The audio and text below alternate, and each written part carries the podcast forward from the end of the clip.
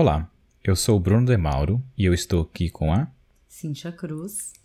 E estamos mais uma vez em um episódio do Corajosamente, o seu podcast semanal que às vezes pula uma semana ou outra, mas estamos aqui. A vida é assim, né, Bruno? É cheia de mudanças. Mas é um filho da puta. A gente não sabe, a gente não sabe, né, o que pode acontecer de uma semana para outra, gente. Por enquanto é semanal. É isso. Pulamos uma semana ou outra, mas estamos sempre aqui de quarta-feira. E, Cíntia, qual é o tema de hoje? O tema de hoje é um tema que é, eu e Bruno de Mauro estamos muito familiarizados, que é os processos de mudança, mudar. E para falar disso, a gente vai passar por várias questões científicas e também pessoais, porque cada um, né, Bruno, cada um de nós, nas suas é, é, trajetórias, histórias de vida, a gente tem aí é, mudanças bem radicais. Então, a ideia é compartilhar isso com vocês e, como sempre, fomentar a reflexão sobre esses processos aí na tua vida, na sua rotina. É isso aí. Podemos dizer que algumas mudanças por escolha e algumas mudanças porque fomos forçados ou a vida nos forçou, mas mudamos. Exatamente.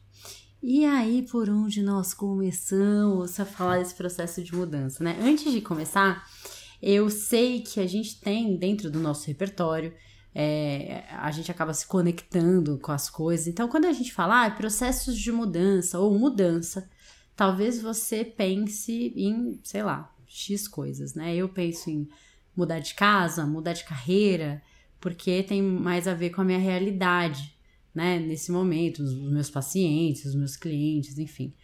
É, tem gente que pensa mudar de relacionamento, mudar de vida radicalmente, é, ou tem uma mudança de rotina. Não sei, o que, que te vem à cabeça, Bruno?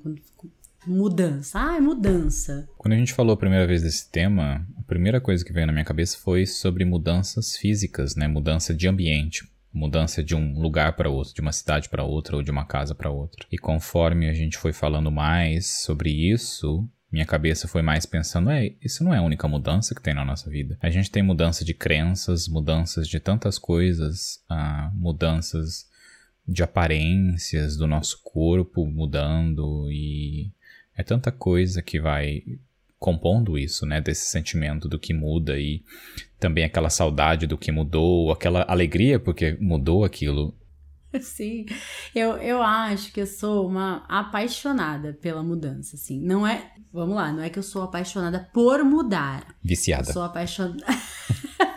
eu sou apaixonada pela mudança. E acho que porque dentro do meu trabalho, principalmente nos trabalhos terapêuticos, a gente acompanha, eu me sinto uma telespectadora, espectadora, sei lá, né? Eu tô, tô vendo ali o processo de mudança de alguém. Então eu gosto muito de resgatar algumas sessões do passado, então lembrar de falas da pessoa da primeira sessão que ela teve comigo um ano atrás, sabe? Tipo, olha quem era você lá, e a gente olhar para aquilo e falar, nossa, quem era essa pessoa e tal. É, eu gosto muito de lembrar de, de quem eu era é, em 2019, 2016, nesse período do ano. Então eu tenho, desde pequena, eu escrevo eu, eu, sempre tive diário, né, desde muito pequena, parei, porque, enfim, na, na vida adulta é mais difícil, mas eu tenho alguns caderninhos, algumas coisinhas que, que eu vou fazendo alguns registros em, em certas datas e vou voltando ali. Eu gosto desse. de tentar olhar para a mudança de uma maneira palpável mesmo, sabe? Eu sempre detestei anotar essas coisas, porque depois de alguns anos eu vou lá e leio e me sinto um idiota como é que eu pensava daquele jeito, sabe? tipo, nossa, esse Bruno de 2016, que horror, hein, queridos? Porque uma coisa é você evoluir só ou ficar mais velho, e a outra é você ler o que você escreveu naquela época.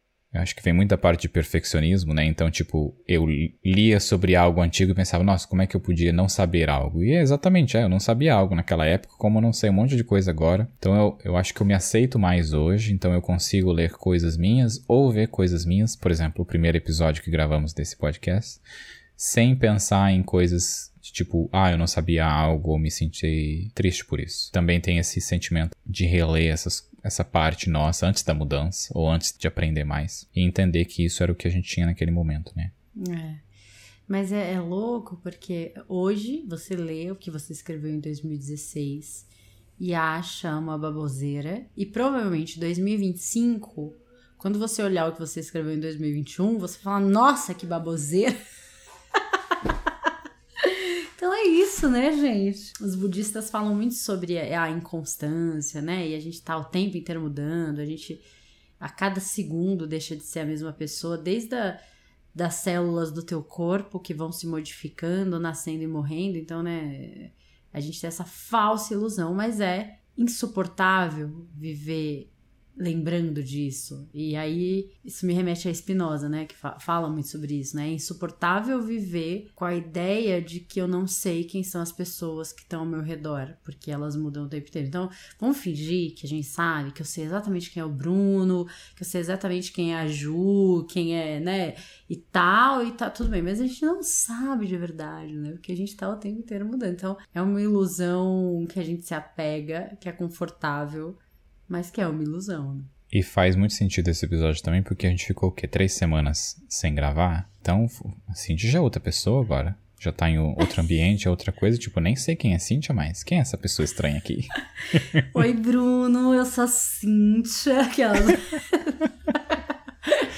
É, e assim, né, gente, eu, eu mudei de casa, né, fui morar com o meu namorado, então não, não é só uma mudança física, né, uma mudança da rotina, do, enfim, tô no meu segundo casamento, né, tava brincando com a minha irmã esses dias, falei, meu Deus, eu nunca ia imaginar que antes dos 40 eu ia casar duas vezes, né, eu ia, ter, eu ia morar duas vezes com uma pessoa, enfim, é muito louco, né, a gente não faz a menor ideia do que vai ser a nossa vida. Mas é uma mudança que eu, eu não morar com alguém, né? Essa é a segunda vez, mas mudar de casa. Uma coisa que você, quem já escuta a gente faz um tempo sabe que eu já mudei muitas vezes de casa, muitas vezes de cidade. Então, mudar de ambiente, para mim, foi uma coisa muito rotineira. E aí, é, é, esse lance da gente se chocar com a mudança, eu acho que eu me, eu me adapto rap, rapidamente com as coisas, né? Meu terapeuta estava falando isso, ele usou uma palavra para falar sobre isso, assim, né? Mas sobre como eu me adapto e me vou me organizando ali para que a adaptação seja rápida. Mas foi um processo, né? Eu passei por muitos choques de mudanças lá no passado para que hoje eu consiga ter essa adaptabilidade e me organizar dentro desses processos e tal. É isso. É isso? Vamos lá falar da mudança na. Começar a falar de mudança na infância antes da gente trazer para as mudanças aqui da gente? Vamos, vamos começar. Vamos? Bora.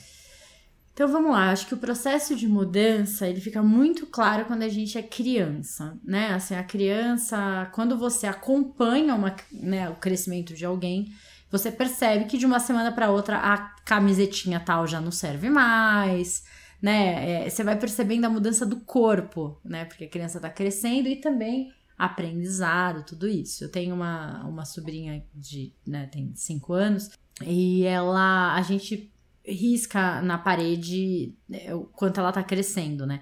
E aí ela sempre fala, eu era desse tamanzinho aqui, aí mostra, né? Eu era assim pequenininha e tal, olha o tam como eu tô grandona, né? E tal, enfim, ela no auge lá dos um metro dela de altura, né? E ela vai ficando toda feliz de ver ali o crescimento dela e tal. E eu lembro, assim, da, na minha infância, quando eu fazia aniversário, tipo seis anos, cinco anos, sete anos, que eu fui entendendo essa coisa do tempo e tal, como isso, sabe, abre todo um mundo assim, e depois eu, eu lembro, acho que por volta dos nove, eu entendi que eu só ia ter nove anos uma vez na vida, assim, tipo, acabou, sabe?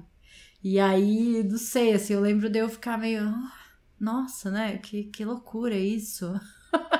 Tipo, só vou ter uma quinta série na vida, assim, né? Se eu não repetir. Rep... Mesmo se eu, se eu repetisse de ano, é, ia ser outra turma, enfim, né? Mas essa coisa também da finitude das coisas me pegou muito, me lembro, quando eu era criança, quando eu percebi esse lance da mudança. É muito gostoso isso, eu não lembro de ter, como eu mudei também bastante de casa, eu nunca, eu lembro de fazer essas marcas no batente da porta, mas eu nunca fui e me olhei de volta. Mas eu lembro uma vez, entrei numa casa que tinha essas marcas e aí eu fui do lado assim e, tipo, meio que consegui absorver um pouco daquilo que, sei lá, que criança que viveu ali tinha aquelas marcas de 5 anos, 10 anos, e eu olhar assim e pensar, nossa, eu, eu era parecido com essas marcas, né? De como era pequenininho e como eh, tudo era diferente. E, alguns anos atrás eu fui visitar a escola em que eu fiz uh, o primário, sabe? Acho que foi da terceira à oitava série. E a escola não mudou praticamente nada. O prédio continua igual, não ampliaram, a diretora continua a mesma pessoa, e disse ela que me reconheceu, né? Vai saber se ela realmente reconheceu.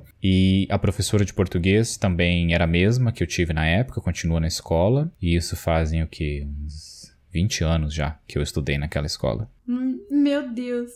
E foi muito legal essa percepção de como é tão pequenininha. Aquela escola, ela, hoje eu vejo ela tão pequena. As salas eram tão pequenas, o corredor é tão pequeno, e era só porque eu era pequenininho quando eu estudei ali. Não, quando você estudou era grandão, né? Era tipo, nossa, que pátio grandão, que sala grande, né? Tipo, era. agora você olha.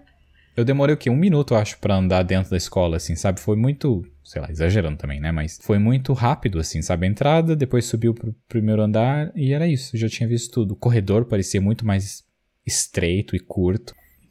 É, e a gente vai, assim o nosso corpo vai mudando, e aí eu acho que quando a gente entra ali na puberdade, né, adolescência ali, acho que isso vai ficando mais nítido, né? Então, principalmente mulher, nós mulheres, né, o nosso corpo vai, enfim, mudando completamente.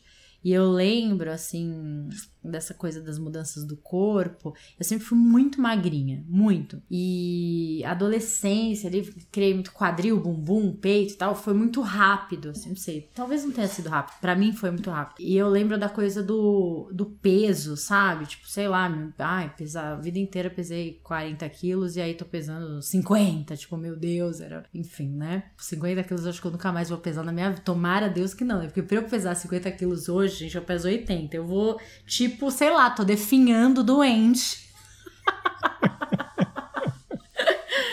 é, mas assim, eu lembro que eu, eu senti muito essa coisa do, da mudança do, do meu corpo, assim, foi meio chocante, porque para mim foi muito rápido. E isso acontece também ao redor da gente, né? Os nossos amigos, a gente vai vendo as coisas mudarem, assim, enfim. Não sei, não sei se você tem recordação desse, desse período, assim? Isso não acontece para homem, né? Eu vejo o que acontece para homem na parte do ser homem também é o crescer pelo no saco, né? É isso que acontece. Pelos pubianos, que entra como algo de alguém está ficando mais velho ou não. Eu, eu tenho alguma recordação de, tipo, umas pessoas ou outras falando que já tinha, e isso fazia deles superiores ou alguma coisa por um período. Acho que até todo mundo entender que todo mundo vai ter essa merda e vai crescer praticamente para sempre.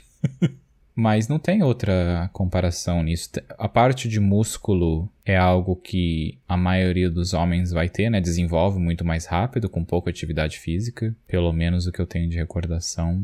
Nossa, é engraçado você falar isso sendo homem, né? Assim, como se você tivesse sentido pouco as mudanças no corpo. Mas eu lembro que por volta ali, acho que dos 14, 15 anos, a gente eu, minha irmã, meu irmão, a gente fazia capoeira, né? Fiz capoeira a adolescência inteira. E eu lembro da gente, de como a, a, a percepção das meninas estava mais aguçada pra coisa do corpo dos meninos, sabe? O ombro mais largo, capoeira, né? Os meninos sem camisa, aquela coisa da gente, nossa, fulano não sei o quê, olha a bunda do ciclano, assim, porque tem, já tem uma estrutura, né? 14, 15 anos que não é mais de um menininho magricelinho, né, assim, é outro porte e tal. E eu lembro que isso pra gente, né, pras meninas era muito forte, muito evidente. Então, tipo, ah, fulano era o mais gostoso da capoeira.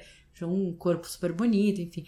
Mas é, não sei, assim, tem uma coisa da percepção. E tem uma coisa que acontece na adolescência também, em relação à mudança, é que a gente começa a perceber também que os nossos pais não são perfeitos, né? A gente começa a ver as falhas dos adultos, não só os pais, a professora, enfim. Quando a gente é criança, tem um não é à toa que você se apaixona pela primeira professora, tem aquele encantamento, parece que os adultos são perfeitos e incríveis, né? E aí, quando você começa a entrar na adolescência, que certos limites vão começar a serem dados para você, você vai ser. Em certas famílias, a gente é super podado, né? Aquele momento. Tem família que reprime muito o adolescente, tem família que não e tal. Então, também tem uma mudança em relação a como a gente vê os adultos principalmente os nossos pais, né? A gente começa a reconhecer e tal. Tem muita gente da nossa geração que a separação dos pais foi nesse momento. Então, né, os filhos ali entrando na adolescência e tal, os pais se separam. Aí, tipo, uau, os adultos. Como assim esses adultos, né? Tem o um momento que a gente descobre que os nossos pais não sabem de tudo, que tem coisa que eles não sabem, e a gente também vai descobrindo os momentos que a gente vê que eles também estão errados em coisas que eles acham que sabem. Talvez tenham pessoas que ainda não tenham descoberto isso, então desculpe por falar isso para você, que seus pais não são perfeitos. Está tudo bem se você acha que tem algo errado algumas coisas você não gosta, ou mesmo que você sinta raiva deles, é normal, você não ama eles menos. E é isso que você falou, não é só, não são só os pais, são os adultos em, em geral. Você vê aquilo como um ser que te dá conhecimento, né, que te protege, depois você vai descobrindo, você vai simplesmente absorvendo tudo aquele coisas que as pessoas estão te dando e vai se tornando você mesmo, né? E tendo suas próprias opiniões, erradas ou não, e vai descobrindo que as outras pessoas também estão certas e estão erradas. E sim, tem tudo isso. Aí a gente precisa lembrar também, né, que tem gente que tem uma vida que vai estudar na mesma escola, lá desde o de pititico até entrar na faculdade, né? Então, o máximo de mudança que vai ter ali é, vai, ah, um professor que dava aula não vai dar mais aula, vai mudar de turma. As mudanças, assim, são são importantes, porque, claro, para esse contexto dessa pessoa, essa mudança é muito, né? Perder um professor, ou, enfim, que ela gostava e tal. Já tem gente que vai mudar de casa, vai mudar de escola, vai ter, enfim. E eu não sei se isso acentua esse olhar de que os adultos é, é, não sabem de tudo, não são perfeitos. A gente vai vendo também processos de vulnerabilidade desses adultos. Talvez a gente fique mais atento a isso, não sei, né? Assim, a gente vai entendendo que aquela professora legal tem um marido que não é legal, né? Eu morei muito em cidade pequena, então a gente sabe da vida dos professores, né? Assim, sabe quem que é o marido, que é o dono da loja do, de material de construção, sabe? Assim, você e aí você começa a entender esse outro lado desses adultos também. Isso, não sei, isso para mim foi muito forte porque é, eu voltei a morar em São Paulo, fiz o terceiro ano aqui, né? Então acho que eu tinha 16, 17. Mas até então eu sempre morei em cidades pequenas que a gente tinha um pouco esse contexto, sabe? É por isso que você gosta de fofoca, assim? De porque você veio de cidade pequena e sabia tudo da vida de todo mundo? Será? Pode ser. Eu não gosto de fofoca, Bruno. Eu amo fofoca. Eu sou pessoa fofoqueira. Né? Hoje eu tô com um paciente que tá passando por uma situação de mudança muito forte, e aí a sessão dele é às terças, a gente hoje é quarta, né? A gente fez uma sessão extra hoje, e aí ele vai acontecer uma coisa muito importante sexta. Aí eu falei, bom, se qualquer coisa você precisar, você me avise e tal. Aí ele, ah, mas eu te mando um áudio. Eu falei, lógico. Lógico que você vai me mandar como é que eu vou passar o final de semana sem saber o que aconteceu, né? E, enfim, a gente tem que fazer uma, um episódio sobre fofoca e sobre curiosidade, porque eu sou um ser humano muito curioso. Temos, e para jogar aqui a curiosidade, é a fofoca faz parte da evolução do ser humano para viver em sociedade. Exatamente. Quando eu descobri isso, foi aquele momento que a minha cabeça explodiu e eu pensei, a gente chegou aqui por causa da fofoca. É uma grande parte no... de ajudar a nossa evolução. Talvez nem tanto quando a gente está olhando, né? Mas isso será um outro episódio. Até aproveitar esse, esse, né, deixa para falar Leão Lobo, é, Sônia Abrão, se estiverem ouvindo a gente, um beijo para vocês. é, eu não vou mandar beijo para eles, não. Imagina se for Léo Dias, né? Léo Dias. E aí, nesse processo da adolescência, né, tem, tem algumas mudanças ali que tem a ver com a nossa rotina, enfim. Só que aí tem um momento que tem uma mudança que é muito forte, que é esse momento que você sai do colégio que você vai para a faculdade, que você vai fazer cursinho. E que para mim foi um momento muito forte de mudança. Então eu já tinha mudado de mudar de casa, de cidade, sempre turmas novas, né? O processo de adaptação ali meio. Só que esse período para mim foi muito importante, porque Primeiro que eu fiz cursinho, né? Então foi um choque esse lance de não ser obrigada a nada. Porque no cursinho, ninguém vai fazer chamada, ninguém quer saber se você viu ou não viu. O problema é teu, você que quer passar no vestibular, não tem aquela cobrança e aquele, sei lá, aquela coisa meio de, de inspetor, né? Sendo inspecionado o tempo inteiro. Tipo, o cursinho tem uma certa liberdade que para mim foi muito chocante. Assim, tipo, nossa, posso sair da aula a hora que eu quiser ir embora, tipo, pego minha bolsa e nunca mais volto. Posso entrar a hora que eu quiser, né? Porque no colégio, pelo menos os colégios que eu estudei, não tinha essa. Se você não entra às sete da manhã, você não entra mais, acabou. Cursinho não, você entra a hora que quiser, né? Tipo, oi, cheguei, oito e meia, a aula começou às sete, não importa. Então eu acho que isso foi um choque. Isso que a gente vê é muito quando a gente aprende também que na faculdade, assim, você entra e sai a hora que você quer e não tem. E tem chamada, né? Mas é, é, um dos primeiros momentos que você vê aquilo como uma meta, porque é a sua independência, né? Porque você tem obrigações em casa, você tem horário para chegar, você tem que dar satisfação o tempo inteiro. E conforme você vai ficando mais velho, você vai tendo essas pequenas introduções ao que significa você ser dono do seu próprio nariz, o que quer dizer que você é, você não precisa ir no cursinho se você não quiser. É, mas aí você não vai passar em vestibular. Você pode entrar na faculdade não precisa ir nas aulas. E aí você não vai terminar a faculdade. Então, você começa a entender o preço também que aquela aquela mudança te deu, que é a mudança de tipo, ah, eu não preciso dar satisfação se eu tô entrando na aula ou não. É, mas isso tem um preço, se você vai entrar na aula ou não. Exatamente. É um, um processo de responsabilização que é criado aí, né? Ah, esses dias a Ju tava conversando comigo, a minha irmã, e a gente chorou de rir porque ela falou assim, que hoje ela entende que ela era muito desorientada na época da escola e do cursinho. Ela falou assim, eu porque eu e a Ju, a gente tem um ano de diferença. A gente sempre estudou nas mesmas escolas. Claro, né? Cada uma numa série, mas a gente. O cursinho a gente fez meio que junto. Então ela falou assim: eu não sabia que, nem que hora começava a aula. Eu só seguia você. Tipo, ah, Cintia já está se arrumando, vou me arrumar para ir pra escola.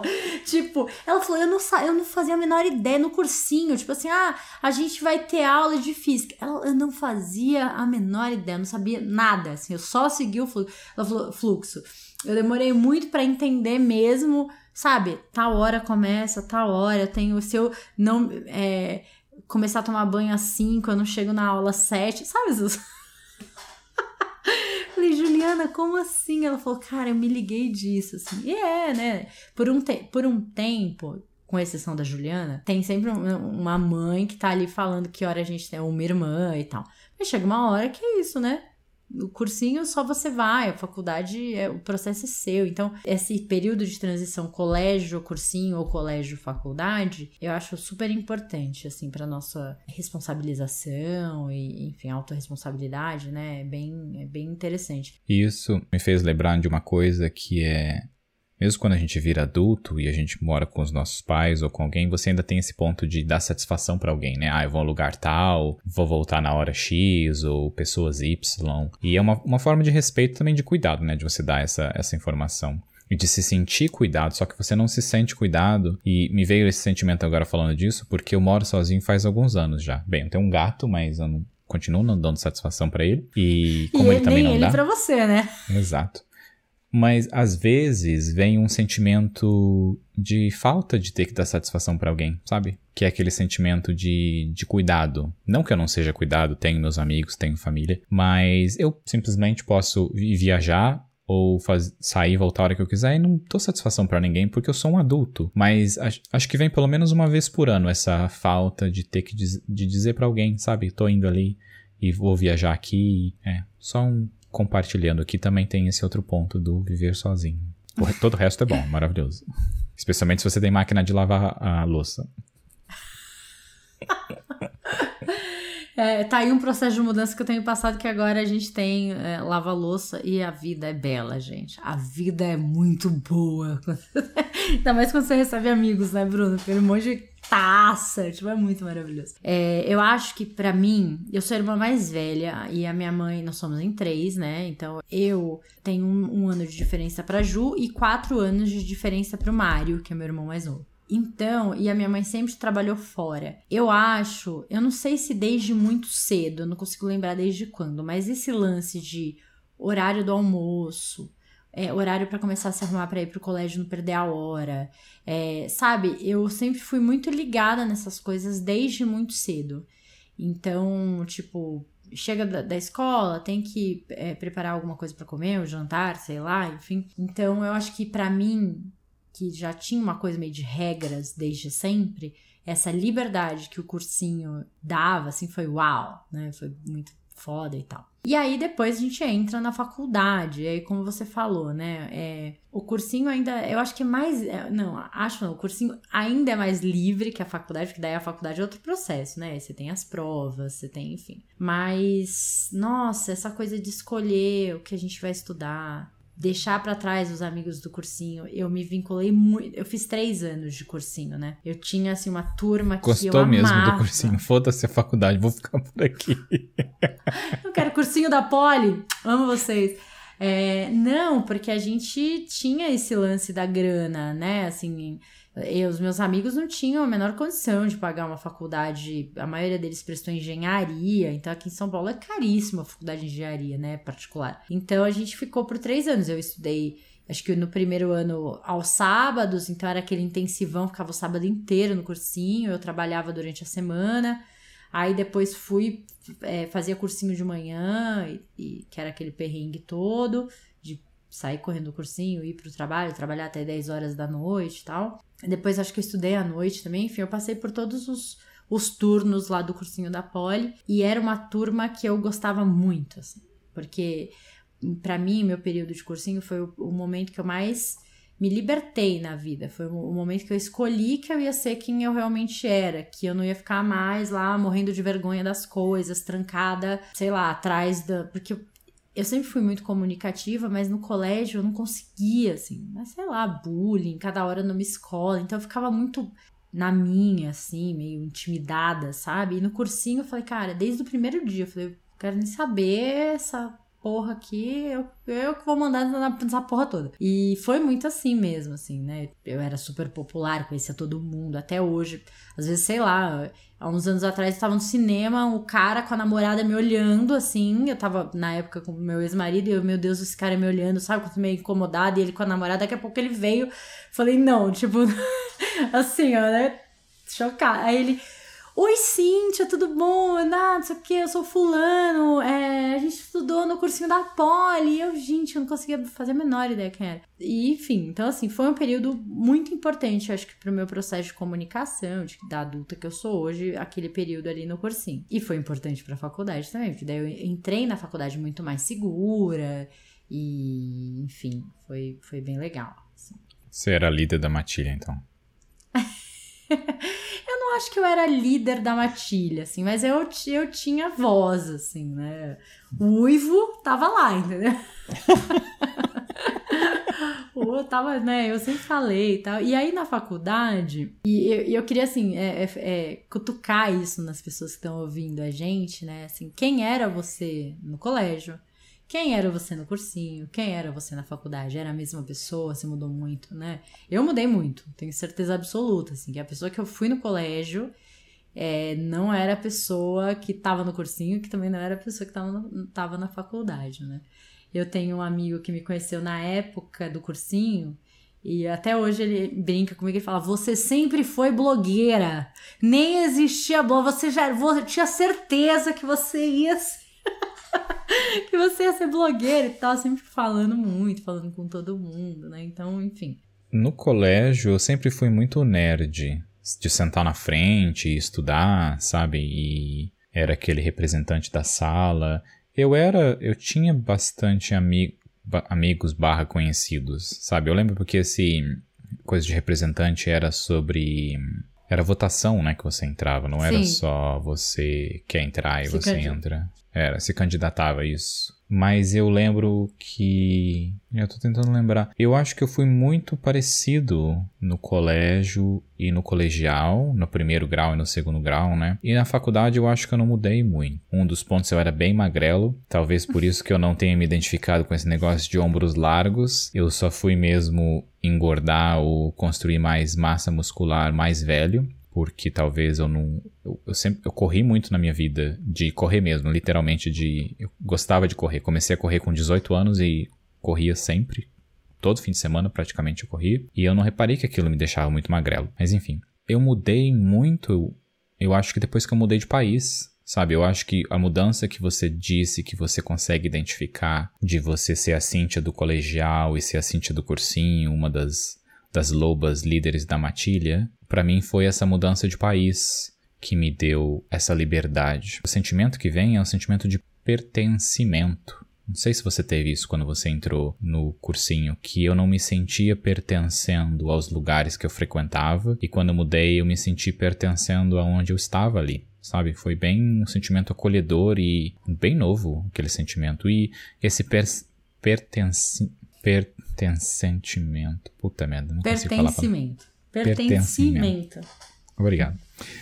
Me deu segurança também para ser mais, sabe, para arriscar mais, para tentar mais, me deu liberdade nesse nesse lado. Nossa, acho que você tocou num ponto muito importante, assim, muito importante. Porque eu acho que se sentir pertencente a um ambiente faz toda a diferença. Eu não tinha.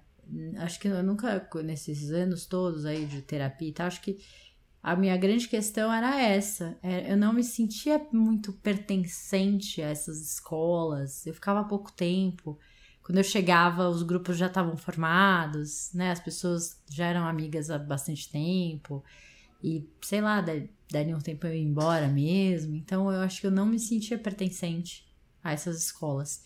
E no cursinho, todos nós entramos juntos. Tipo, tava todo mundo, né, saindo do colégio, eh, indo pro cursinho e tal. Então foi um vínculo meio que tava todo mundo na mesma página, e aí eu acho que eu me senti mais pertencente a esse grupo. E tanto que me vinculei muito, né? mu- Muitos deles tenho contato até hoje, enfim, né? Sei lá, 20 anos depois. E na faculdade também, eu fui com, assim, eu não sei se eu fui com muita certeza para psicologia, mas eu fui me descobrindo muito na, na psicologia, eu me sentia muita vontade naquele curso e fiz amigos incríveis desde o começo, né? Tanto, enfim, tenho amigos que são amigos até hoje. E eu acho que o processo de mudança fica mais fácil quando a gente se sente pertencendo àquele grupo, enfim, aquelas, aquelas pessoas e tal, facilita, né? Assim, acho que tem, que tem tudo a ver. E aí eu queria falar um pouquinho sobre esses processos de, de mudança, né? Tem pessoas que estudam isso, então a gente tem uma pesquisadora que é a Kubler-Ross, Kubler-Ross, isso. E ela é, foi acompanhando pacientes terminais e como os pacientes e a família reagiam ao luto, ao processo de, olha, é um câncer terminal, né? Como é que essas pessoas reagiam a isso? E aí ela foi falando das fases do luto. E eu vou falar um pouquinho disso. Por que, que eu tô falando das fases do luto? Porque depois, com o tempo, os pesquisadores, as pessoas foram pegando essas fases e levando para fases da mudança mesmo, inclusive dentro das organizações e das empresas e tal. Então ela fala que assim, quando você recebe um diagnóstico de uma doença terminal, a reação assim mais padrão, não quer dizer que vocês vão passar por todas essas etapas, mas normalmente assim, tem um choque, né? Então você, tipo, como assim? Pera, né? Que doença? Não, não, fica ali meio aquele choque. E depois você entra na negação. Nossa, mas será que é isso mesmo? Vou fazer outro exame. Vamos procurar outros médicos. É, pode ter sido engano. E tá, tá, tá. Enfim, né? E tem gente que passa dois dias em negação, tem gente que passa dois anos. Eu tive uma, uma amiga na adolescência que ela engravidou. E ela passou a gestação inteira em negação. Tipo assim, ah, minha menstruação está atrasada. Ah, não sei o quê. E ela escondeu a gestação inteira, tipo, durante nove meses. Ela emagreceu. Tipo, ninguém assim, sabe? Você tem noção, uma pessoa com nove meses, ninguém saber que ela, que ela.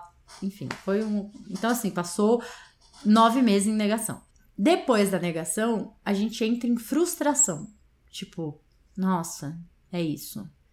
É isso, a pessoa vai morrer, tá, acabou, é o fim e tal, e, né, enfim. E aí você entra, e isso é uma. No gráfico, quando a gente vai olhar para esses processos, ele é um vale mesmo. Começa lá em cima, vai caindo, caindo. Choque, negação, frustração. E aí lá embaixo, confusão e depressão, ou confusão e raiva. Então tem gente que da frustração vai pra depressão, tipo, nossa, deixa, desiste, acabou. Ou tem gente que vai, que merda, Pra quê? Eu, sei lá, né? Rezei para Deus a vida inteira. Que Deus é esse? Aí se revolta contra Deus e tal. Enfim, né? Tem aí esse período da raiva. Depois disso, aí a gente já vai subindo nesse, nesse vale, que é a aceitação. Aí, bom, ok. Então tá, doença terminal, vai ter que fazer químio, quanto tempo de vida, como que vai ser e tal. E aí você entra em processo de decisão então, o que que, o que que eu vou fazer a respeito disso? E aí você vai entrando na última etapa, que é a integração e movimento, ações em relação a isso. Então, essas são as etapas do luto. Quando a gente se depara com mudança ou obrigatórias ou semi-obrigatórias, né, assim, mudanças impostas ou não, de alguma maneira a gente também passa por esses processos de se chocar. Nossa, mas será que eu preciso mesmo mudar de país para trabalhar? E aí você entra em negação, né? Então, não, é, deve ter outro jeito e tal, e depois você se frustra, enfim, a gente vai passando aí. Tem gente que se fixa, é, acaba se fixando em alguma das etapas. Então, sabe, tem gente que é demitido do nada, assim, e tal, e ela fica chocada, negação, frustração, confusão e depressão, ou confusão e raiva. Ela continua na confusão e raiva durante sete anos depois da demissão. Então, é interessante a gente olhar para esses processos, né? Eu acho que quando eu.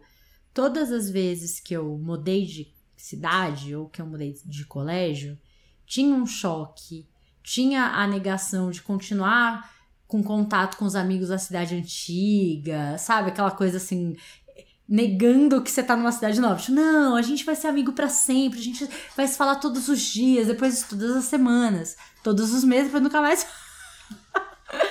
né? Aí tem uma frustração, tipo, ah, tá, né, beleza, tipo, ai, que saco, esse lugar é tudo chato, tudo é mais feio e é menos legal do que o outro lugar, e aí você fica com raiva, ou fica meio triste mesmo, e aí vai aceitando e o processo vai acontecendo. Quando eu falo das etapas, você lembra de algum período, assim, com, com essa clareza do choque, negação, frustração? Sim, eu tenho um exemplo que eu não vou esquecer nunca, que foi o da minha mãe ficar doente e falecer. Porque eu lembro no começo, quando ela ficou doente, ela teve pneumonia. E para mim foi bem assim, é tipo, ah, pessoas não morrem por causa de pneumonia. E a gente descobriu quando ela foi pro hospital, tal, e ela ficou internada e ela foi pra UTI. E aí no começo foi bem assim, tipo, ah, ela não vai morrer, sabe? Não era algo que, que ela ia morrer por causa disso. Mesmo ela estando no hospital e na UTI, eu não vi aquilo como era uma coisa de negação, sabe? Tipo, ah, não, minha mãe não vai morrer agora, porque ela só tem 50 e poucos anos. Não tá na hora ainda, sabe? É só uma pneumonia, ela é forte. E aí, aos poucos, começar a entender que aquilo estava acontecendo e de que era só, tipo, uma uma coisa que eu tava me dizendo, mas falando com o médico entendendo coisas, tipo, não, era algo que tava ali e que ia acontecer, sabe? Não era só porque era uma pneumonia, ou porque ela tava no hospital, ou porque ela é jovem, são fatores da vida e coisas acontecem. E eu lembro disso, de negação, como isso é completamente fora do nosso controle, né? De que não é algo que a gente simplesmente escolhe estar em negação, é só o que dá para fazer ali, né? O que aquilo é tão é um choque tão grande, porque ela sempre foi uma pessoa forte, por exemplo, ela nunca foi pro hospital ficar internada ou coisa assim. Ela ia pro hospital fazer exame ou quando tava doente. E eu acho que é o mesmo quando esse exemplo que você deu da pessoa grávida, tipo, não, como assim eu vou ficar grávida numa idade assim, ou nesse momento, ou usei camisinha, ou tomo pílula, ou isso vai acabar com a minha vida, ou seja o que for que passou na cabeça da pessoa. É um choque tão grande que você, o seu mecanismo de defesa é não aceitar que aquilo é real e só olhar para o lado positivo, que no meu caso era eu tinha uma coisa positiva que é não, ela vai ficar bem, ela vai sobreviver. Um pouco diferente de gravidez, né? Não é algo que você não, eu não estou grávida, não. Se você está, você está. Ah, mas nessa parte era também a parte de esperança, de tipo, não, ela vai ficar bem, ela vai sobreviver, ela vai crescer, vai continuar aqui para ver os netos ou etc, seja o que for. E não, isso não não ia acontecer e não aconteceu. Isso é uma parte que eu vejo de negação que eu tive, mas no outro exemplo que você deu sobre a parte de amigos e de você crescer sobre depois do você vai ah vai manter a, a negação da perda do amigo sabe não ah vou manter Sim. contato e fala uma vez por mês depois nunca mais fala porque acontece muito também quando a gente é jovem o nosso círculo de amigos são pessoas que a gente vê todo dia porque a gente é forçado para ver aquela pessoa todo dia. A gente não tem ainda muito o entendimento de que, ah, não, aquela pessoa é minha amiga porque eu gosto muito dela e mesmo que a gente não vá se ver todo dia forçadamente, a gente Verdade. vai continuar amigo. Porque isso acontece eu acho que a gente só entende isso depois como a, quando adulto, né? Quando você conhece pessoas e você pensa, essa pessoa é legal, eu quero manter essa pessoa na minha vida. Não é um pensamento simples assim, mas é um pensamento de tipo, eu quero ver ela vai, vou mandar mais mensagem, vou continuar vendo. E quando adolescente, isso não acontece, porque a gente não, não combinava com a maioria das pessoas que tinha no colegial e a gente só coexistia porque a gente era forçado de estar ali naquele ambiente. É, sim, eu acho que e, olhando para isso, assim, eu acho que uma das, das mudanças que eu mais senti de cidade, de escola, foi esse período da capoeira, não porque os meninos da capoeira eram gostosos. Aham. Ou, eram gostosos, é ótimo. Gente, os moleques de tipo 15 anos. Só. Ah, você também tinha 15, na nossa, né? É, na nossa visão eles eram muito gostosos. É, mas porque era um grupo muito legal e eu acho que naquela altura da vida eu já entendia que depois que eu mudasse, acabou, assim, né? A gente ia morar em cidades diferentes, esse, esse contexto, tipo, ia acabar. Então eu acho que eu senti muito, porque eu entendi que aquele lance, ah, a gente vai continuar se falando, não muda nada, muda sim. E depois tem isso, né? Na faculdade também, eu acho que já tá claro que eu sou obrigada a ver essa pessoa, assim, né? A circunstância me obriga a ver essas pessoas todos os dias. Mas em algum momento isso vai acabar e quem eu quero que continue na minha vida dali para frente, né? Hoje, com a mudança, a gente estava aqui olhando as, é, os álbuns de foto, né? Organizando as coisas do escritório e eu abri lá meu álbum de formatura e, meu, eu olhei aquela foto daquele monte de gente que tem um monte de gente que eu não faço a menor ideia quem são. Tipo, quem são essas pessoas? Fiquei cinco anos com essas pessoas em sala e eu não faço a menor ideia. Tipo assim, meu Deus, que loucura, né? Enfim, falando sobre esses processos de mudança, eu quero entrar num outro viés que é: a gente está falando de mudanças que são impostas, né? Sair do colégio, ter que entrar na faculdade, morte de alguém que a gente ama muito e tal. Mas e quando a gente quer mudar? Sabe quando você começa a se incomodar com alguma coisa, com o trabalho, com a rotina que você tem, com a vida que você leva, com o relacionamento, sei lá o que for, e aí você fala: "Não, eu preciso mudar". E aí, como é que como é que acontece ou não acontece esse processo, né? Porque eu preciso mudar é diferente de eu quero mudar, que é diferente de eu desejo muito essa mudança, é muito diferente, né? E enfim, queria te ouvir um pouquinho porque eu como alguém que ajuda as pessoas a mudarem, tem muita coisa para falar sobre isso. Quando eu penso em mudança nesse sentido, o ponto principal é porque você cresceu mais do que aquele espaço ali te proporciona espaço para continuar, né? Você, tanto num relacionamento quanto numa, no emprego, é você cresceu tudo que tinha para crescer ali, você quer mais, você é mais do que você era de quando você entrou. Talvez aquele emprego vai te dar um espaço para crescer, talvez exista esse espaço, talvez não exista. E o relacionamento é a mesma coisa, talvez aquela pessoa não cresceu na mesma velocidade, talvez ela cresceu, mas cresceu para outra direção, direção diferente da sua. Mas eu vejo muito que as mudanças que eu tive de carreira e mudanças de relacionamento me remetem muito a essa lembrança de tipo, eu tô me sentindo meio entediado pelo fato de que eu não me sinto crescendo mais, eu não me sinto aprendendo, não me sinto desafiado ou criando soluções para problemas, tá tudo muito monótono, muito fácil, sabe? O que você acha disso? não, acho que você tem toda a razão, porque a, a gente fala muito sobre se diminuir para caber, né? Tem gente que vai crescendo, sei lá, a cobra troca de pele em algum momento. É um processo chato, demoradinho e tal, mas ela precisa, porque ela ela tá maior, né? Sei lá, tem um monte de bicho que tem que trocar de casco, que, e que é um processo doloroso, porque o casco é uma, é uma proteção e tal. Mas isso precisa acontecer, porque tá desconfortável, né? E a gente não passa só por uma troca de casco na vida. É muita coisa que, que, que, que você vai crescendo e não vai cabendo. Desde a tua turma de amigos que, nossa, vocês são amigos desde, desde a infância, vocês não têm nada a ver hoje em dia, você fica insistindo em ter essas pessoas por perto, né? Até o trabalho que você faz ou o relacionamento que você tá, enfim. E esse processo, assim, é muito interessante que tem gente que é empurrado para mudança. Então o marido vai e pede o divórcio sabe? Ela estava infeliz no, no, casamento há anos e tal, mas o fato dele ter pedido a separação, nossa, era o casamento da vida. Se agarra aquele casco que não cabe mais e tal, e fica ali. E isso gera muita dor. Quando a gente acompanha processos terapêuticos, a gente vê de tudo. Desde a pessoa que se dá conta que, que esse espaço está pequeno e ela quer sair, e o processo é para ajudá-la a passar por tudo isso, até a pessoa que é empurrada para a mudança. Pode ser muito doloroso esse caminho, muito doloroso, ou não.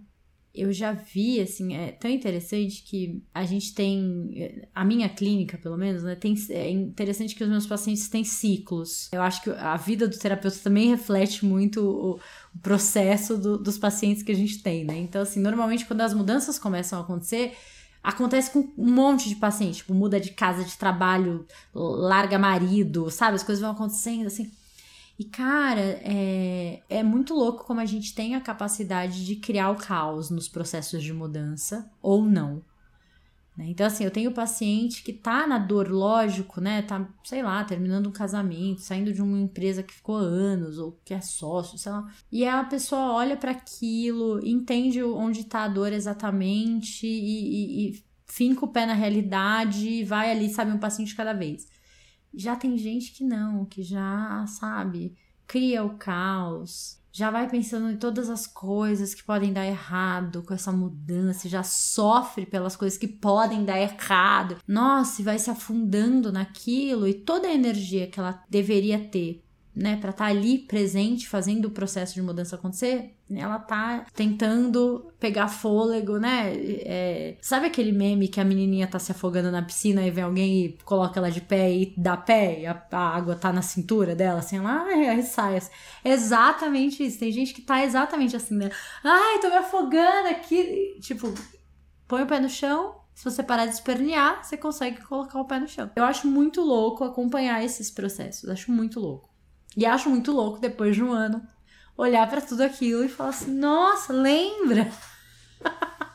Essa coisa é gostosa nessa parte do, do outro lado, né? Que a gente começou falando sobre o, quando a gente olha para uma coisa do passado que a gente escreveu num livro ou que a gente evoluiu hoje e é muito mais inteligente do que era antes. Mas também tem essa outra parte que quando você escreve, fica mais fácil também de você lembrar de algo que te dava muito medo e você se cagava todo para fazer aquilo e você foi, mudou e vê como hoje é só parte do seu dia a dia, né? De tipo, nossa, como é que eu tinha medo daquilo? Ou por que eu ainda tenho medo daquilo até hoje? Mas isso é outra discussão. E, mas também existe esse lado gostoso de você também se ver maior, né? Não só se ver menor, porque hoje você é maior. Não, você é maior porque você tinha medo e você quis ter mudanças e você teve coragem ou está buscando coragem para fazer essa, essa mudança e conseguir ver isso do passado. É, tem um exercício que a gente usa muito na clínica. Ah, eu não lembro o nome que ele tem, mas é você se imagina com 80 anos lembrando dessa situação e como você gostaria de contar como você viveu essa situação. Então, no caso do trabalho, né? Você gostaria de aos 80 anos estar tá contando para os seus netos, ou sei lá para quem, né? Que, nossa, eu realmente odiava o meu emprego, odiava aquelas pessoas que trabalhavam comigo e eu fiquei 20 anos trabalhando com elas. Eu fiquei 30 anos. Ou você gostaria de contar que, cara, você criou coragem, juntou todas as forças e fez um movimento. Na época foi muito arriscado, mas que foi super importante. Como que você quer contar essa história? E, e eu adoro esse exercício porque eu lembro que quando a gente morava com a minha mãe, né, ali todo mundo com, sei lá, eu tava com 25, 26, não lembro, 27 talvez, meu, meu irmão, né, minha irmã, todo mundo, a gente namorava com, com a minha mãe. E aí a minha avó teve Alzheimer e a minha mãe resolve voltar a morar no interior para cuidar da minha avó. E ela brincava que ela que saiu de casa. Ela falou: "Meus filhos tudo quase 30 anos, ninguém saiu de casa, eu resolvi sair de casa". Não sei o que e tal, né? Vou pra casa da minha mãe, não aguento mais vocês. e ela foi morar, cuidar da minha avó. E ela deixou a gente mesmo. Só que o meu irmão foi com ela. E eu e a minha irmã, a gente tava num momento meio, meio estressante, assim, entre a gente. Enfim, a Ju foi morar em outro lugar e eu fiquei na casa que a gente morava com a minha mãe. E foi muito louco, porque no dia da mudança eu tinha um. Eu já dava treinamento na época. É, eu tinha uma palestra, alguma coisa. Eu sei que eu saí de casa bem cedinho, eles estavam, sabe, o caminhão tava chegando para levar as coisas, a casa, aquela zona. E quando eu cheguei, a casa tava vazia. Tipo, eles já tinham mudado, né? E aí eu lembro que eu entrei naquela casa Imagina, eu morava com os meus irmãos, minha mãe, aquela casa cheia, namorados, né? Namorada da minha irmã, namorada do meu irmão, aquela confusão. E aí, uma casa vazia, tipo assim, um sofá, uma cama, sabe? Nossa, foi tipo se encosta na parede escorrega chorando. Assim. Nossa, eu fiquei um caco, eu chorei, eu fiquei arrasada e tal, não sei o que, né? E na hora eu lembrei, me veio muito isso na cabeça, tipo, como que eu quero contar isso no futuro? Que eu fiquei arrasada, deprimida por semanas. Como que eu quero, né? E assim, como boa virginiana que sou, peguei uma vassoura, um rodo, limpei tudo, dei uma organizada, né, nas coisinhas que estavam, mandei foto pra minha mãe, falei, ó, oh, mãe, já tá tudo arrumadinho aqui, vai ficar tudo bem, ela preocupada, né, porque vai ficar sozinha na casa, enfim. Mas assim, foi uma coisa que naquele momento me deu muita energia para viver sim o luto de estar tá me separando da minha família de verdade pela primeira vez e tudo isso. Mas, tipo, gata, você tem quase 30 anos, você é adulta, né? Você não tá sendo abandonada aos 6 anos de idade, sozinha numa casa, você tem um trabalho, tem, né? Calma. Calma que você dá conta. Sempre foi difícil para mim a mudança, sabe? Sempre foi, eu lembro de mudanças no começo. Uma das coisas que era difícil para mim de mudança era sobre a minha mãe. Porque a minha mãe era uma pessoa muito estável, então ela era alguém que me dizia que eu tinha que fazer concurso público para ter um emprego estável, trabalhar numa empresa por 30 anos e me aposentar naquele ambiente, porque a geração dos nossos pais ainda era parte desse processo, né? Ela Sim. não conseguia ver, e eu também não conseguia ver, que hoje não existe mais, praticamente não existe mais esse. Você não tem espaço suficiente para evoluir num ambiente só, você precisa mudar e as empresas também precisam que a pessoa mude, né? Porque é uma pessoa que fica lá para sempre também é muito difícil de inovar. E era difícil para mim mudar, primeira parte na questão de emprego, porque quando eu pensava em mudar para outro emprego, tinha o risco de, ah, mas e se eu não passar no período de provação no emprego e perder o emprego, sabe? Coisa assim. Tipo, e se eu falhar? E eu lembro que era sempre um martírio para mim conseguir, porque não era só eu tinha que passar pelo meu medo de mudar de emprego, que já era um medo merda e de ficar sem emprego, e como é que você vai pagar aluguel e pagar conta e etc. Mas também tendo a minha mãe me apoiando no sentido de é mais seguro você ficar no seu emprego anterior do que você mudar para um emprego novo. e eu lembro, depois que eu terminei a faculdade, acho que um uns dois anos depois que eu mudei de país. E uma das razões que eu mudei de país foi porque eu fiz faculdade de publicidade numa faculdade pequena na, na época que era que eu conseguia pagar também, mas foi uma ótima faculdade e eu estava fazendo muito processo de trainee, de entrevista, e eu sempre ia nos processos e eu lembro que eu cheguei no final de uma e quando eu estava lá, praticamente todo mundo falava inglês, tinha feito intercâmbio e eu inglês básico de colegial de escola pública, tipo, vou competir com essas pessoas como? E aí eu lembro que eu fiquei até nesse, nesse último training que eu fiz, antes de decidir mudar mesmo, eu fiquei até bem amigo das pessoas e depois descobri as duas pessoas que lhe ofereceram as vagas de emprego não aceitaram porque eles já tinham salários maiores do que o trainee ia pagar, sabe? Porque o, salário também não era divulgado. Tipo, eu teria aceitado esse salário, tava, é mais do que eu ganho, então eu queria aceitar. Porra, só porque eu não tenho inglês? Nem precisava de inglês nessa merda. E aí foi que eu tomei a decisão de mudar para outro país para aprender o inglês. Também ter essa parte competitiva de ter feito o intercâmbio, né? Que é tipo, ah, você cresce e você cresce mesmo. Como você cresce na faculdade também. Uh, manejar tempo e despesas e tudo isso também acontece na faculdade. Não é só o intercâmbio que te dá isso.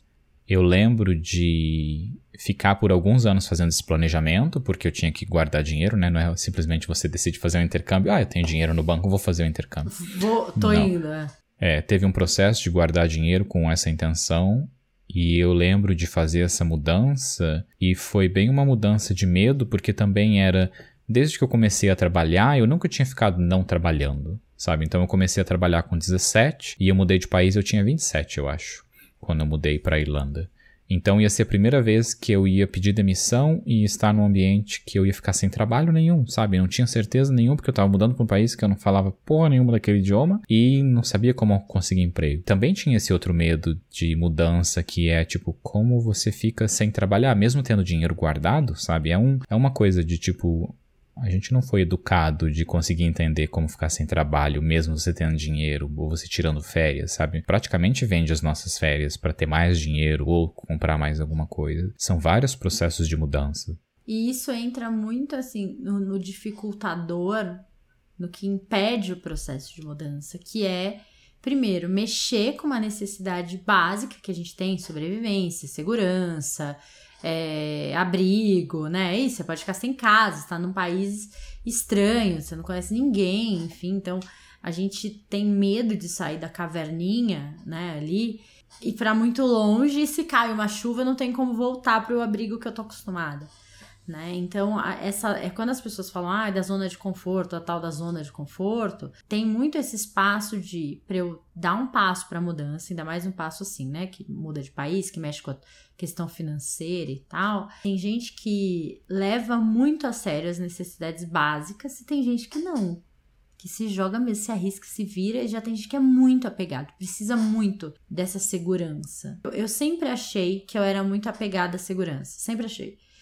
Só que por muitos anos eu empreendi, eu fui autônoma, eu trabalhei com risco e com realidade, porque tinha mês que a gente não faturava, tinha mês que a gente faturava muito. Então, enfim, uma ilusão também que eu tinha. Essa ilusão de segurança é, é imensa, né? Assim, enfim, uma, uma falsa ideia, né?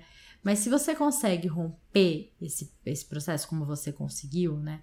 Tem algumas, vamos chamar de etapas terapêuticas para passar pelo processo da mudança. Então vamos lá, processos terapêuticos, vamos chamar assim, né, de, de, mudança. Quando a gente quer mudar, como é que a gente, por onde a gente começa, qual que é esse caminho? Eu entendo que a gente começa pelo desejo, assim. E normalmente o desejo, ele vem antes, passo um é o desejo, dois é a conscientização. Normalmente o desejo vem antes da conscientização, porque às vezes o desejo ele vem sem muita clareza, sem muita consciência. Você tá incomodado, então, sei lá, trabalho, né?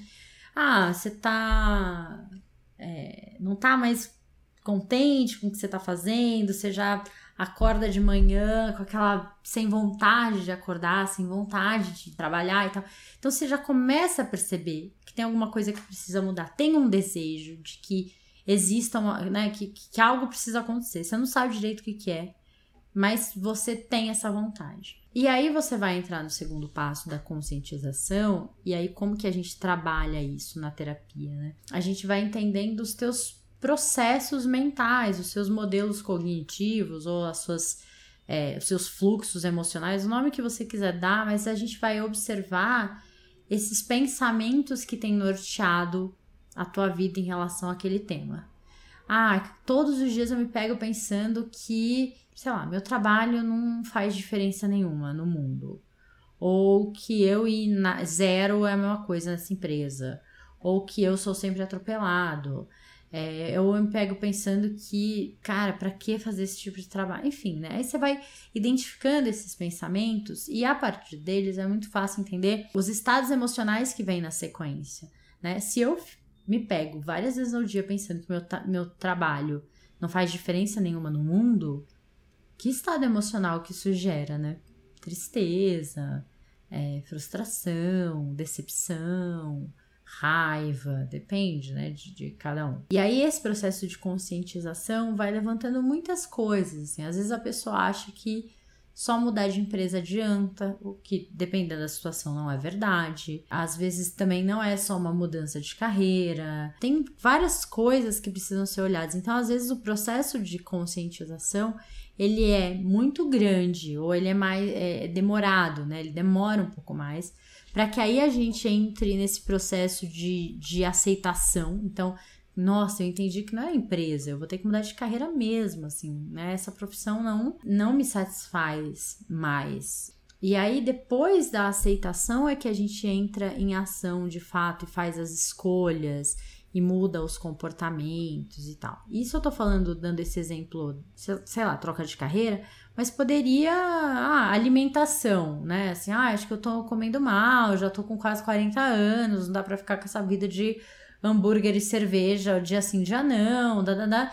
Tem um desejo de mudar. Essa risadinha é porque você tá numa vida de hambúrguer e cerveja dia sim, dia não, Bruno de Mal? Porque você falou não dá, dá pra viver assim, ué. Isso vai ter um preço, dá, mas claro dá. que dá né? As veias ali, ó, chega e grita, né? De tão entupida que tá, coitado, né? É, tem, então assim, vai ter um desejo, nossa, eu preciso me alimentar melhor e tal. O processo de conscientização nesse caso é se é um desejo, se é só uma ideia que vem de fora, tipo, ah, todo mundo fala que aos 40 a gente tem que comer bem, ou se é uma coisa genuína, se você percebe mesmo. Tem gente que passou a vida inteira tentando fazer dieta, nunca conseguiu. Ela consegue quando ela vai sair para brincar com o filho e ela percebe que ela não tem fôlego para acompanhar a brincadeira de uma criança de, sei lá, 4 anos. E aí, puf, né? Tem esse processo aí, enfim. E aí, depois que você entende tudo isso, é que você vai para aceitação e para as escolhas. Isso de uma eu tô falando de uma maneira mais profunda, né? Se você já leu O Poder do Hábito, ou se você já estudou mudança de hábito ou coisas assim, aí eles vão para uma questão mais comportamentalista ali do é, o que, que acontece, em que hora acontece, que recompensa eu tenho com aquele comportamento, né? E, e como que eu faço para ter a mesma recompensa com um comportamento diferente, um comportamento que seja benéfico e não maléfico, igual, sei lá, cigarro, bebida, enfim, né? Mas processos mais profundos, que não estão só ali no hábito, que estão a ver com mudança de vida mesmo, eles requerem um pouco mais de. Um pouco não, né? Requerem mais profundidade. Vale a pena você olhar também nesse lado das perguntas certas para para essas coisas, né? Porque, por exemplo, tava ouvindo um psicanalista falando sobre ele tava falando com um paciente e aí o paciente dele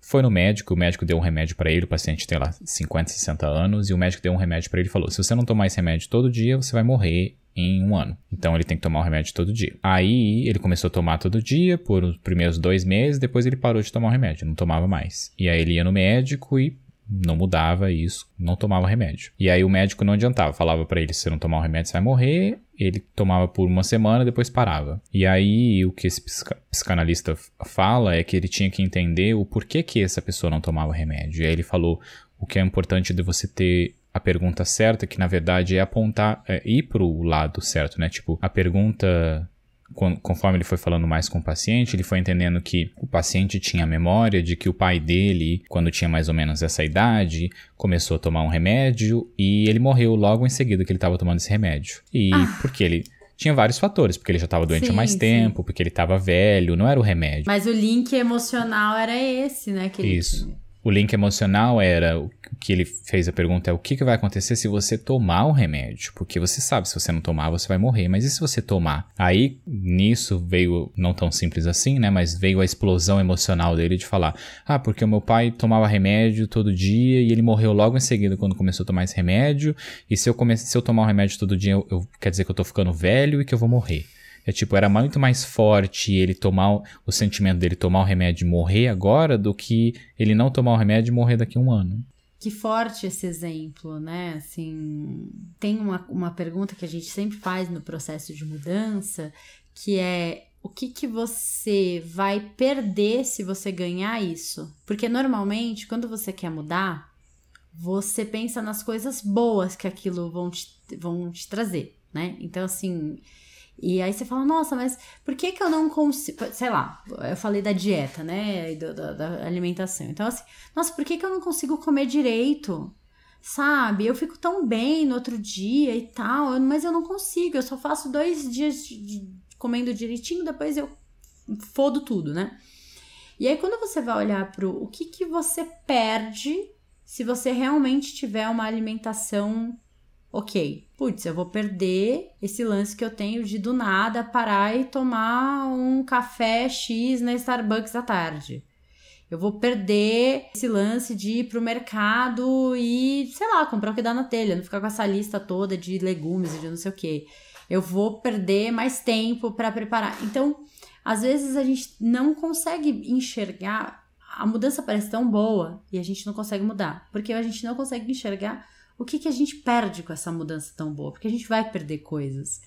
Né? A gente não vai só ganhar coisas. E essas coisas que a gente vai perder normalmente são os impeditivos, assim, são as coisas que, que atrapalham o nosso processo, sabe? É, porque comer é bom demais, né? Esse exemplo que você tá dando, é só isso que eu penso.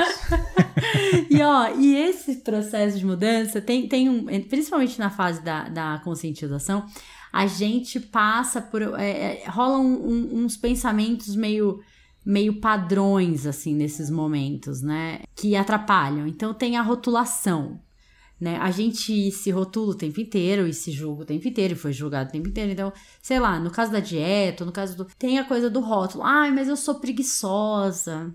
Ai, me conheço. Eu, nossa, eu não consigo sustentar as coisas. Eu, ixi, tem só uma semana, não dou uma semana, já tô. A gente fica nesse processo de, de, rotulação e tem. Ou eu sou ansioso, né? Nossa, porque eu sou ansio, ansiosa, não vou conseguir esperar todo esse tempo para perder dois quilos, pelo amor de Deus e tal. E aí, dentro do processo terapêutico, a gente trabalha muito a questão do, do ser e estar, né? Então, assim, na verdade, eu fico ansiosa quando tal coisa acontece. Você não é a ansiedade.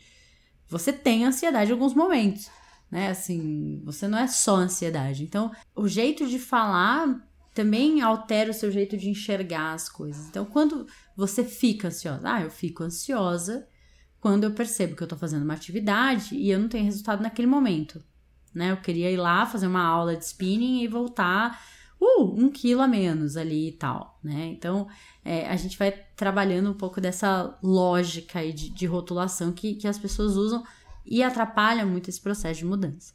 Uma outra coisa que atrapalha é a generalização. A generalização é assim: você tá lá durante o processo de mudança, as coisas estão acontecendo, que seja o exemplo da dieta, né? Ai, tá indo super bem e tal. E aí um dia você, sei lá, escorrega e come chocolate fora de hora. Aí você generaliza, tipo assim: "Ah, eu sou péssima. Tá vendo como eu não consigo fazer as coisas porque em uma semana, em sete dias, dos sete dias, uma vez você errou. E aí isso vira tudo. Ah, é porque, ah, tá vendo, eu sou a pior pessoa e tal. E aí, nossa, já vai por água abaixo, né?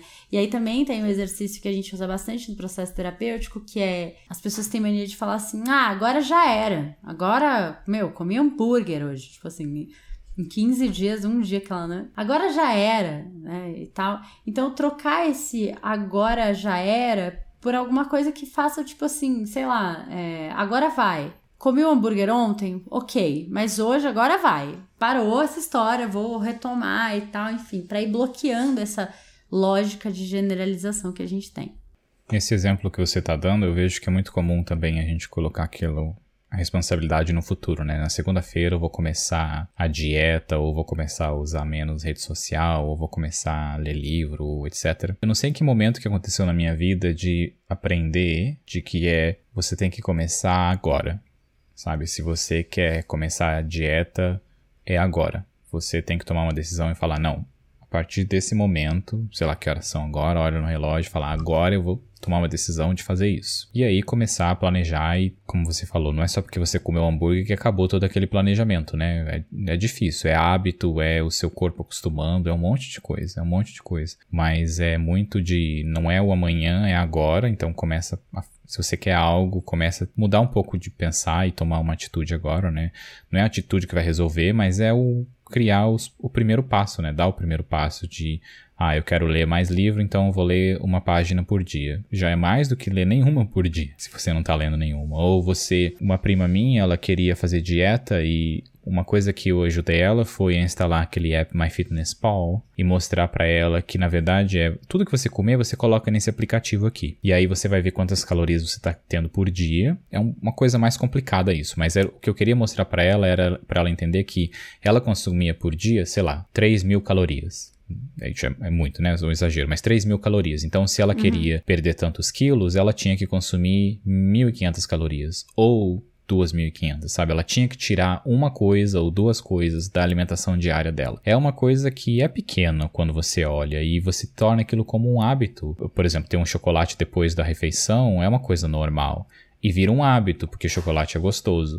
Compra um chocolate mais amargo, sabe? Que tem menos açúcar. Então você continua Sim. com aquele hábito, só que você fez, você mudou por algo um pouquinho mais saudável. E aí tenta um dia sim, um dia não, tenta não comer a barra toda, come menos, sabe? Diminui um pouquinho, de pouquinho em pouquinho, também você consegue. Eu, assim, pela minha experiência lidando com gente, é, eu percebo que uma das coisas que mais atrapalha, né? Que mais atrapalha é a gente já querer começar no meio. O que, que eu quero dizer com isso? A pessoa já quer começar, é como se ela, sabe, agora a gente tá vivenciando Olimpíadas, né? A pessoa quer pegar o skate, dois dias depois ser a Raíssa, sabe? Altas manobras e tal.